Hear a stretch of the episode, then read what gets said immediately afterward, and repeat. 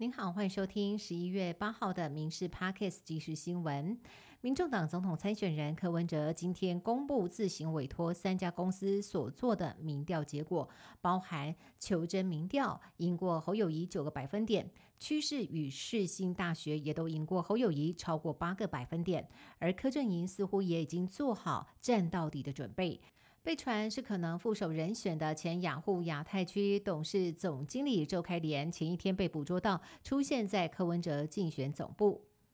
可能被民众党列为不分区的中配徐春英，在被名嘴李正浩爆料，除了回上海出席统战音乐会。还和上海市台办副主任、交大统战部部长同坐在第一排的贵宾席，拍照的时候还站在 C 位。二零一八年还曾经以学员代表的身份，在第一届两岸婚姻家庭茶文化研习班致辞，说以身为中国人自豪，让李正浩痛批徐春英就是中国统战部的棋子。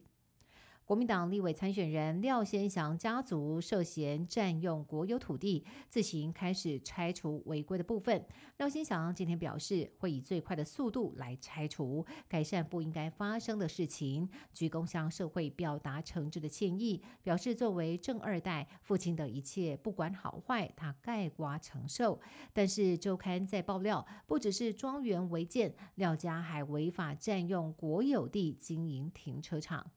国防部规划于全台新建六处鱼叉飞弹营区，传出云林虎尾也是其中之一。云林县政府以及议会首开第一枪反对。云林县议会包括了国民党、诚信党团。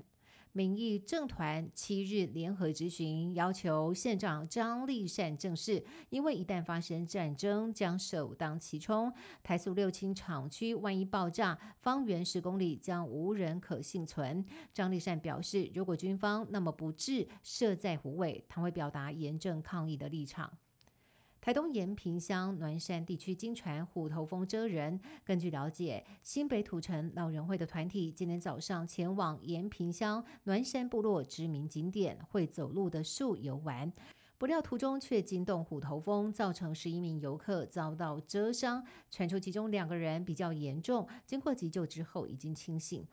经过初步了解，疑似为有人清灰了身旁的一只虎头蜂，便引来了整群的虎头蜂攻击。一人又胜在卷入 MeToo 风波之后，被曝对女员工伸出狼爪，陆续还爆出受害者有三人。台北地检署陆续传唤被害女子到庭，三人都不提告。但是检察官认定，佑胜在二零一六年假借送一名女员工回家，利用借厕所的借口进入女方住处性骚得逞，还是依照强制猥亵罪将有胜起诉。艺人炎亚纶则是遭到网红耀乐提告，指控十六岁的时候交强迫性交、偷拍私密影片。今天士林地检署检察侦查终结，依照儿少性剥削等罪名起诉炎亚纶。